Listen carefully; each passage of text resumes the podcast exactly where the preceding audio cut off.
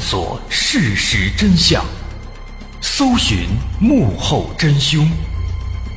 欢迎收听《绝密档案》，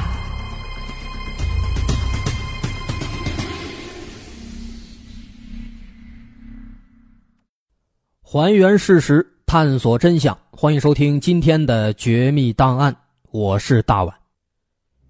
今天咱们要说的这起案子呢，也是挺有意思。那光看这题目，应该就能看出来了。那这起案子也是由咱们的一位朋友提供的，不过这位朋友不太想透露姓名，所以咱们在这儿就不说了。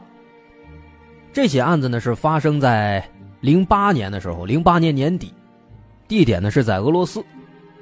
说是在二零零八年十二月三号这一天的下午五点钟，天快黑了，在这个俄罗斯。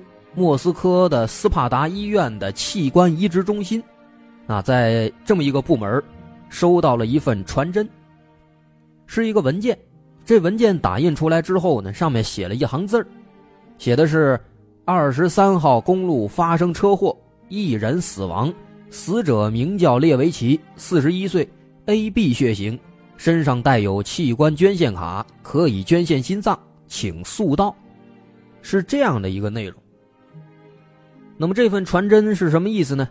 他说的很明白了，有人死了，这个人可以捐献器官，要求医生赶快到现场来处理。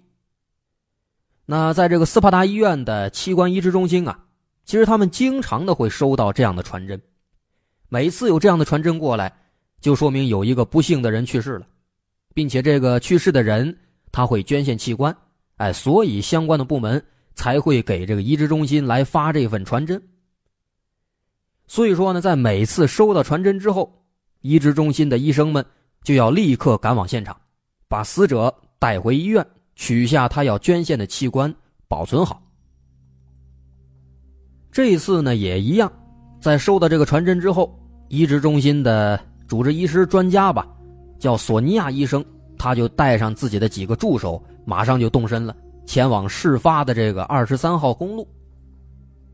这二十三号公路呢，离他们的移植中心挺近，哎，所以在收到传真之后，只花了十分钟，在五点十分的时候，医生们就赶到现场，甚至在他们到场之后，发现警察都还没到呢，因为一般情况下都是警察先到。直到后来说又过了五分钟，到了五点十五分的时候，警察才来到现场。啊，那在这儿咱们为什么要强调这时间呢？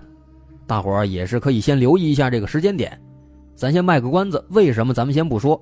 一会儿咱就知道了。据说啊，当时医生们啊，他们到场的时候呢是五点十分，首先就检查了这个现场的情况。这是一辆轿车撞在了路边的这个树上，车头已经被撞得变形了，树的一根树枝呢也被撞到了车的里边。那车里面的这个司机列维奇很惨，狠狠的一脑袋就撞在那树枝上了。头顶一直在流血，看样子已经是死了，都不动了。那索尼娅医生，他在到场之后，马上就过去给这个列维奇做了检查，就心想，万一还没死呢，还能抢救一下。结果发现，事与愿违，列维奇的这个头部受到了严重的撞击，那么大一口子，确定已经是死了。不过呢，好消息是他的这个致命伤是在头上，心脏。下边的内脏什么的没有受到伤害，这也就表示他的心脏是可以捐献给其他需要的病人的。但是呢，一般来说，这种捐献心脏的情况，对这个心脏的鲜活程度要求是非常高的，往往说死者在几个小时之内啊，死亡之后的几个小时之内，就必须要把这个心脏给有效的保存起来。所以当时到了五点十五分，警察赶到现场之后啊。医生们就马上向这警方了解情况，就问能不能马上把死者带到医院啊？要不然这心脏时间长了不能用了。那警方意识到这个情况之后呢，就马上对现场做了简单的勘查，发现这个情况好像没什么问题，应该就是一个普通的车祸啊，不需要做太多太仔细的勘查取证什么的了，就同意了医生的这个要求。所以医生们马上就把这个尸体。给运回到了医院。啊，在经过一番的检验之后，发现这个死者列维奇他的血型的确是那个证上写的是 AB 型，生前身体健康，也没有心脏病史，可以做心脏的器官捐献。这个消息确定之后，医生们非常开心，因为在他们这个斯帕达医院的移植中心里面，住着五名需要移植心脏的 AB 血型的患者，但是呢。符合条件的 AB 血型的心脏实在是太少了，这五个患者当中有一个已经因为病情太过严重已经去世了。那如果说还不来合格的心脏的话，剩下的四个人也基本上都是在等死了。哎，这是医院里边的情况。那么咱们说完了医院这边的情况，咱们再说说另一边，说这个死者列维奇的家属。在当时这个移植中心，他们收到传真之后啊，医生们他们当时是兵分两路，一路是大部队，咱刚说了，他们出发去二十三号公路现场查看这个现场的情况，并且负责运回尸体。另一路呢，他们安排了一个护士，专门让这个护士负责把这个列维奇的电话，他家属的电话找出来，给他家属打电话。通知他的家属列维奇出车祸去世了，把这消息通知到。那当时呢，在五点收到传真消息之后，找了五分钟，到五点五分的时候，移植中心的这个护士终于是通过器官捐献的那个名单找到了列维奇家的电话了，然后马上就打过去了，把列维奇出车祸死亡的消息就告诉了接电话的列维奇的妻子，叫库娃。当时库娃听到这个噩耗之后啊，在电话里面当场就哭得泣不成声啊，哇哇哭啊。甚至后来挂了电话之后呢，她还是无法相信自己丈夫已经去世、已经出车祸死亡的这个消息，所以抱着心里边的那么一丝希望吧，她就马上又给自己的丈夫的手机打电话打过去了。哎，可是万万没想到啊，她这电话拨出去之后，对面竟然接了。而且接电话的的确是她丈夫。当时库娃听到丈夫接了电话了，一下子懵了，心想：刚刚医院还打电话说丈夫死了，怎么现在还好好的接电话呢？于是她就赶紧问她丈夫：“说你现在在哪儿呢？在干什么呢？”他列维奇就回答说：“啊，我现在开车呢，正在回家的路上。”啊，听到这番话，库娃终于是放心了，这才把电话挂掉。心里边琢磨，那丈夫明明活得好好的，怎么会有人打电话说丈夫出车祸死了呢？这肯定啊是有人在恶作剧，实在太可恨了。这个，但无论如何呢，哎，幸好这是虚惊一场，丈夫还好好的。不过呀，库娃这心里边他这么想着，还没平静下来呢。没过几分钟，到了五点十五分的时候，啊，注意这个时间，五点十五分的时候。警方正好刚到现场，五点十五分的时候呢，库娃又接到了一个电话，这一次是来到那个现场的警方打过来的。那，警方刚到现场就给他打了一个电话。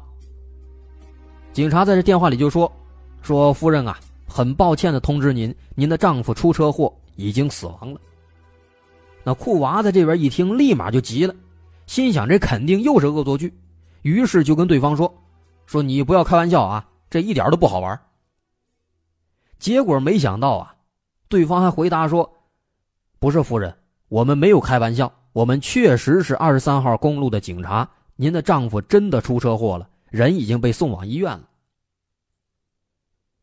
听到警察的这番话，库娃一下子就愣住了，回想刚才医院的护士打过来的那个电话，他顿时就感觉是毛骨悚然啊。为什么呢？您想啊，那护士五点五分的时候打电话打过来，说丈夫死了。五点五分挂电话之后，库娃给丈夫打电话，发现丈夫没死。现在五点十五分，警察又打电话过来，说丈夫死了。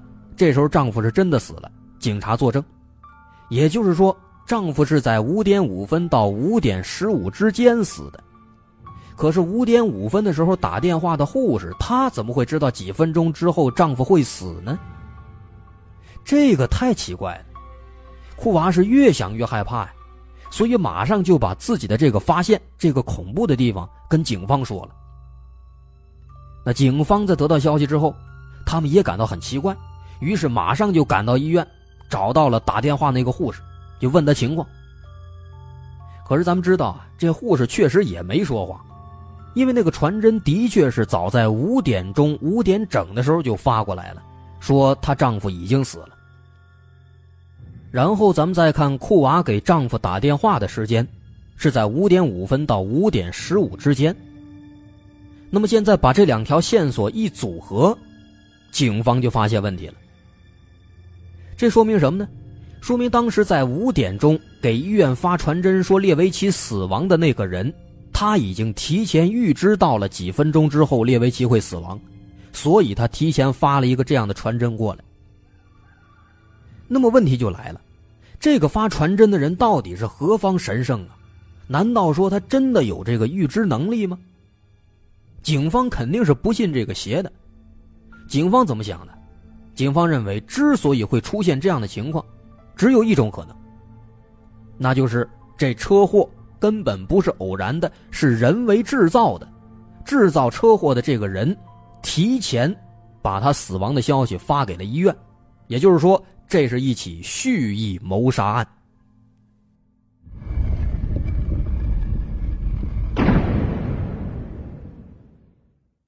这个事情发展到这儿，这可就有点意思了。那警方为了找到这个凶手，他们首先就调查了这个死者列维奇的交际网络，先查一查有没有可能是报复杀人。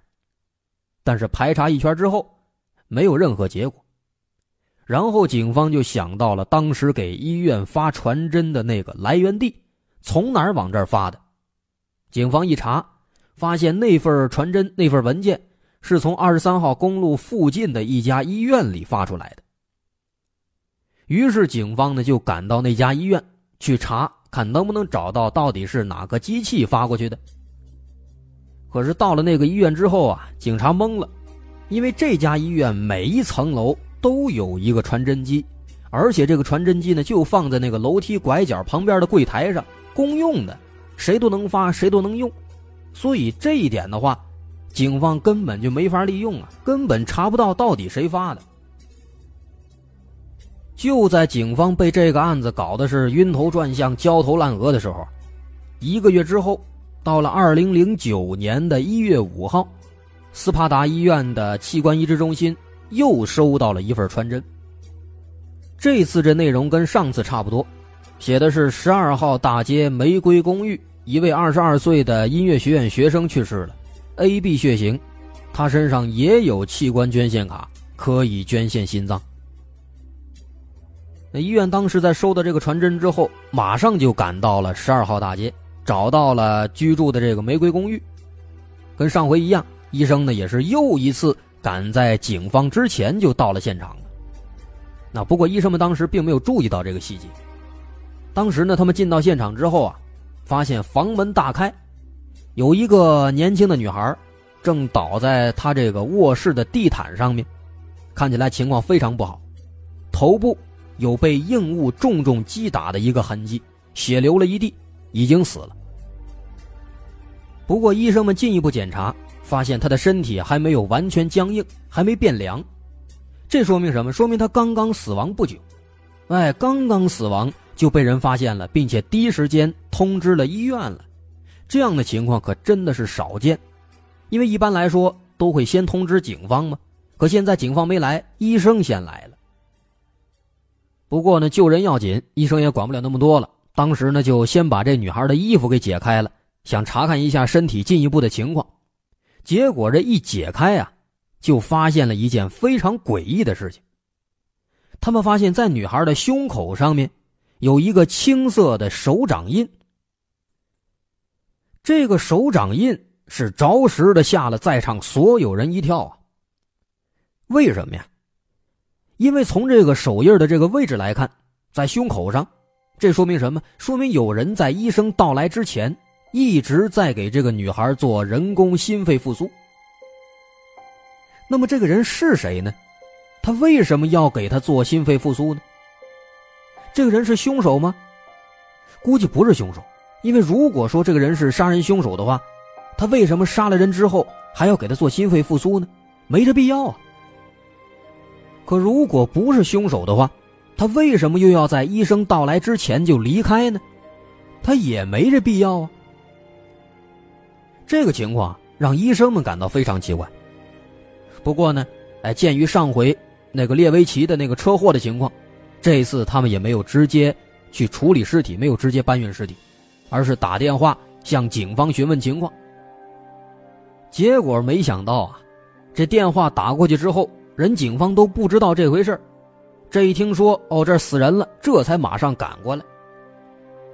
就说十分钟之后，警察赶到现场了啊，做了一番现场勘查之后，跟上回一样，也没什么线索。不过幸运的是什么呢？这一次案发的这个地点，和上次车祸的那个现场，这俩地方离得不太远，所以呢。来处理的这些警察都是同一个派出所的，啊，当然人家俄罗斯是不是有派出所这个机构这个说法咱不清楚。总之呢，就是说这两次来的警察都是同一个局的，同一个地儿的。所以说啊，这次呢，警察来到现场之后，看到这个情况，立马他就联想到了一个月之前发生的那场车祸的情况。这两起案子一对比，警方就发现了一些奇怪的问题。首先，这两起案子当中，这俩死者身上都有器官捐献卡，也都是 AB 血型，也都是捐献心脏的。凶手的作案手法呢，都是让死者头部受伤。那从这些特点来看，这说明凶手应该是同一个人。但是有一点非常奇怪啊，凶手为什么在每次杀人之后都是第一时间发传真通知移植中心呢？啊，每次都是医生先接到消息，先到现场，警察后接到消息，后到现场，甚至这一次直接没给警察消息，要不是医生打电话，警察不知道。那眼下这起案子呢，也是非常奇怪，这死者胸口上有手印说明有人在医生到来之前给他做了心肺复苏，可医生来了之后，他为什么又跑了呢？难道说是做好事不留名？那没这必要吧？不至于啊，所以这个情况让警方真的是感到不知所以然，不清楚是怎么回事。他们就推测这凶手到底是个什么人呢？为什么要这么干呢？这是一个什么性质的案子呢？他图什么呀？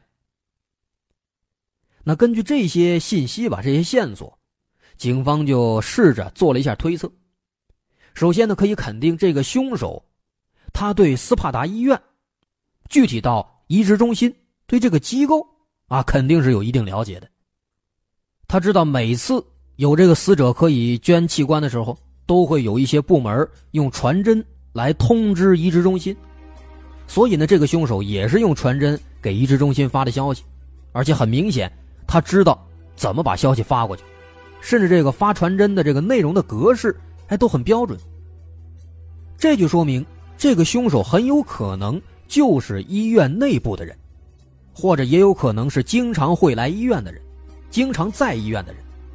也就是说呢，有可能是医院的医生、医院的工作人员，也有可能是医院里的病人或者病人家属。这些人都是对医院有一定了解，都是长期在医院的。另外，再看这两个被害人的情况，都是头部受伤，都是 AB 血型。都是捐献心脏，心脏都没有被损害。那么现在把这两条线索一结合，警方一看啊，脑门上灵光一闪，明白了。警方推测，这个凶手杀人的目的，应该不是为财，也不是为了报仇，应该是为了给这些 AB 血型的病人找到一颗能够移植的健康心脏。也因此呢。在第二起案件当中，凶手在医生到来之前为死者做了心肺复苏，为的是延缓死者的死亡时间，保持心脏的鲜活度。所以说，推测到这儿，凶手的范围已经被缩得很小了，极有可能就是斯帕达医院移植中心当中的那五个需要心脏移植的 AB 血型的病人，或者是他们的家属。那鉴于这五个病人当中有一个已经死了，另外四个呢也都已经病入膏肓了，甚至有的已经等了十好几年了。所以，警方进一步推测，凶手应该不太可能是这几个病人，有可能是这四个病人当中其中一个的家属。这样的话，有了这个推测，可以说所有线索就全都打开了。病人的家属，他肯定有足够动机，那自己的亲人是吧？危在旦夕了，都愿意不惜任何代价，只要他能康复就好。其次呢？他们对医院肯定也是有深入的了解，毕竟长期住院，长期在这照顾亲人嘛。而且呢，他们对这个心肺复苏这样的急救技能，啊，肯定也是有掌握的。毕竟他们那些生病的亲人，啊，可能随时都会犯病啊，都会怎么样的，他们需要学会这些技能。所以说，在确定了这个范围之后啊，警方马上就开始着手调查，查这些家属。但是，不巧的是，刚刚一周多之后，一月十四号，移植中心又一次收到了一份类似的传真。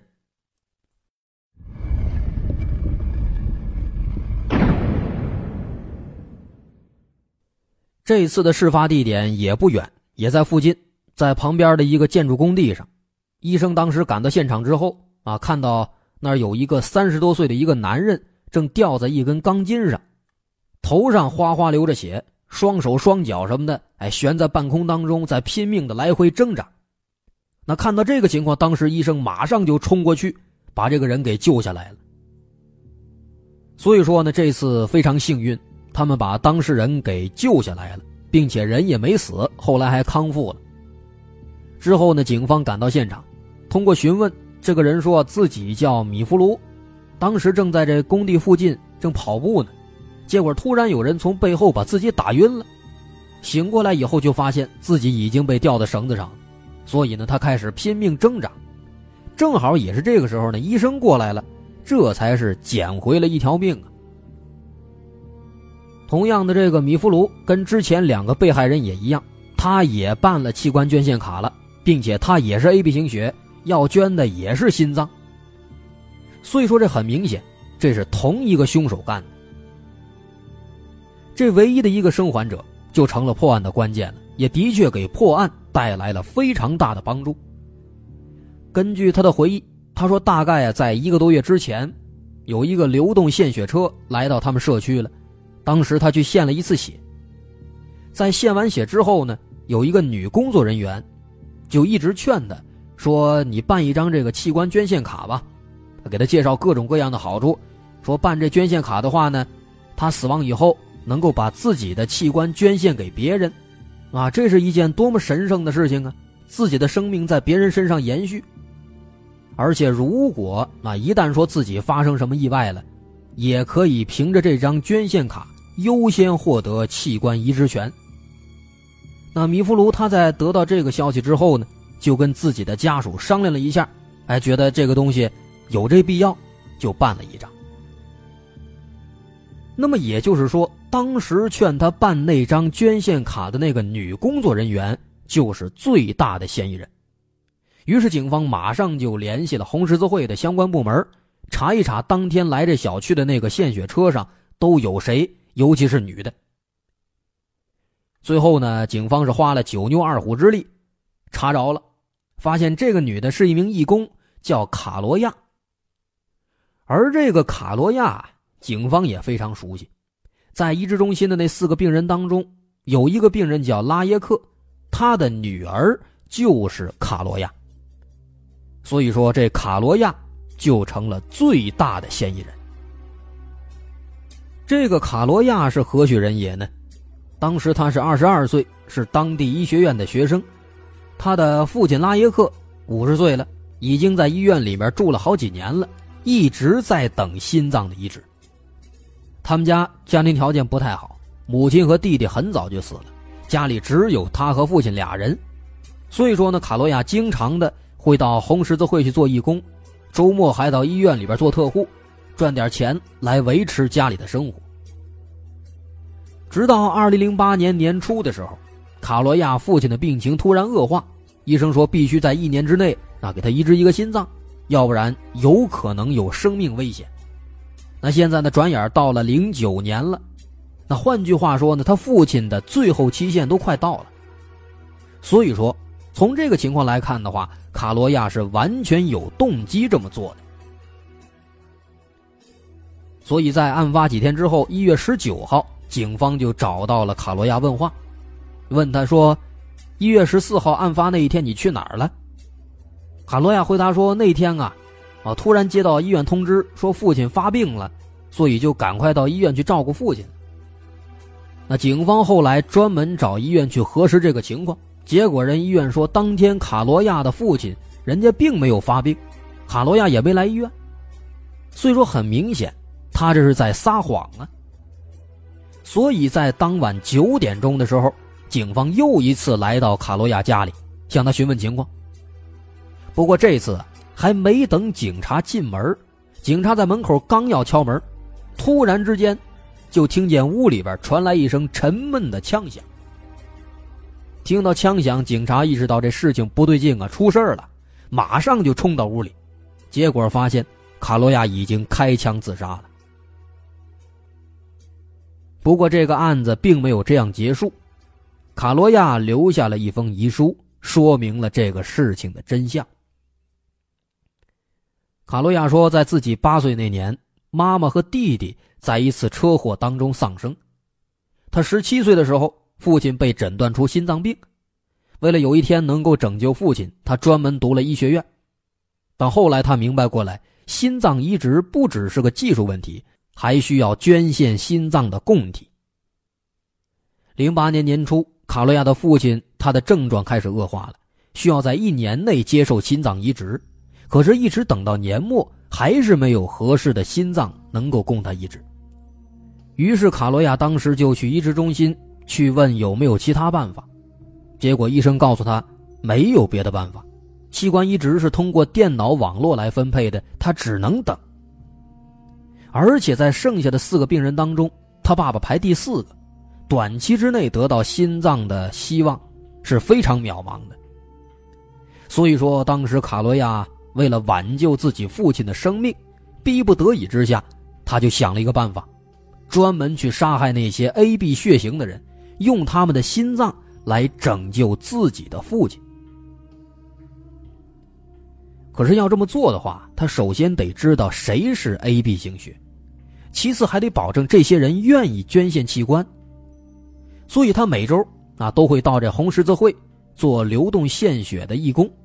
一旦说发现了 AB 血型的，就千方百计的劝他们办一个自愿捐献器官的一个证明。那办妥之后呢，他就偷摸记下这些人的地址，然后跟踪他们，找机会下手。那如此一来呢，杀到第四个人的时候，在他的计划里。就能够轮到他的父亲移植心脏了，而且顺便他还能再多救三个人。他在遗言里说：“为了一颗健康的心脏，父亲等了很多年，现在眼看就要等不下去了。为了救他，我什么都愿意做。我知道犯了罪，不求宽恕。我现在唯一的办法就是用自己的心脏来救他。我知道。”器官移植法里面有一条说，亲属具有优先权。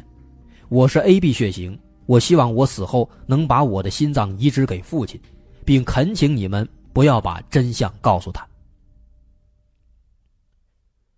所以说，就这样，这个案子就这么破了。第二天，卡罗亚的父亲拉耶克就被推到了手术室，做了心脏移植手术，心脏的供体就是他女儿。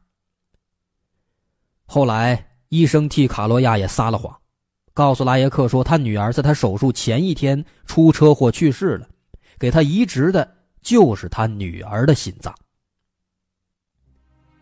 那么到这儿，这个故事就结束了。卡罗亚爱他父亲，拿出自己的心脏，这是对的，但是在此之前，他却先想到要杀人来满足这个条件，这不管在法律上还是道义上。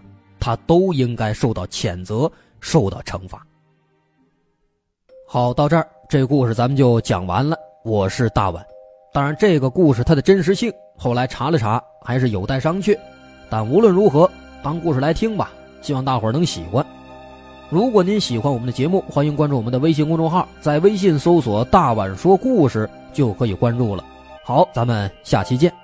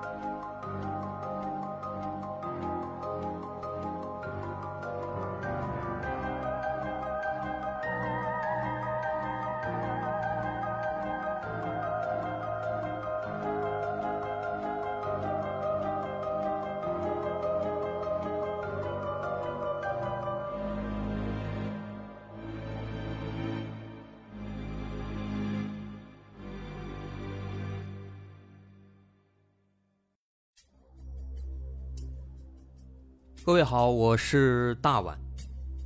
我们的《绝密档案》在喜马拉雅已经陪大家走过了一年多的时间，一年多的时间，我们更新了一百多期节目，在这一百多期的内容里，我们讲述了各种各样的怪奇事件。那在今后呢，我们也想尝试去做更多的其他类型的内容，比如一些自然怪象，比如有一些名人的黑幕。或者说是黑帮的发迹史，亦或是各种悬疑大案，以及更多的其他题材的探索。针对这些内容，目前我们也已经有了一个大概的规划。我们将会把这些内容做一个大概的整合，放在之后我们即将推出的一个新的专辑当中。这个专辑的名字暂定叫做《绝密档案：深夜调查局两百家尘封的未解之谜》当中。需要说的是，这个新专辑我们决定在喜马拉雅作为会员节目进行独家播出，总计有两百多集的内容。专辑上线时间将会在不久之后的九月九号，大家届时可以在喜马拉雅搜索关键词“绝密档案深夜调查局”，就能够找到这部新的专辑了。在上线前的这段时间当中，也欢迎大家添加我们喜马拉雅工作人员的微信。X m l y 零三三零，也就是喜马拉雅四个字的拼音的首字母加零三三零，x m l y 零三三零。添加微信之后，工作人员将会把大家拉进喜马拉雅官方的粉丝群，届时将会有不少福利活动，送喜点、送签名书等等其他惊喜在等着大家。需要特别说明的是，新专辑。将会是喜马拉雅的会员专辑，也就是说，如果您是喜马拉雅的会员，就可以免费收听本专辑。目前，喜马拉雅的会员价格为每个月六块钱，六块钱就可以听到我们的两百多集故事，也是很划算了。希望大家能够多多理解，多多捧场。九月九号，我们不见不散。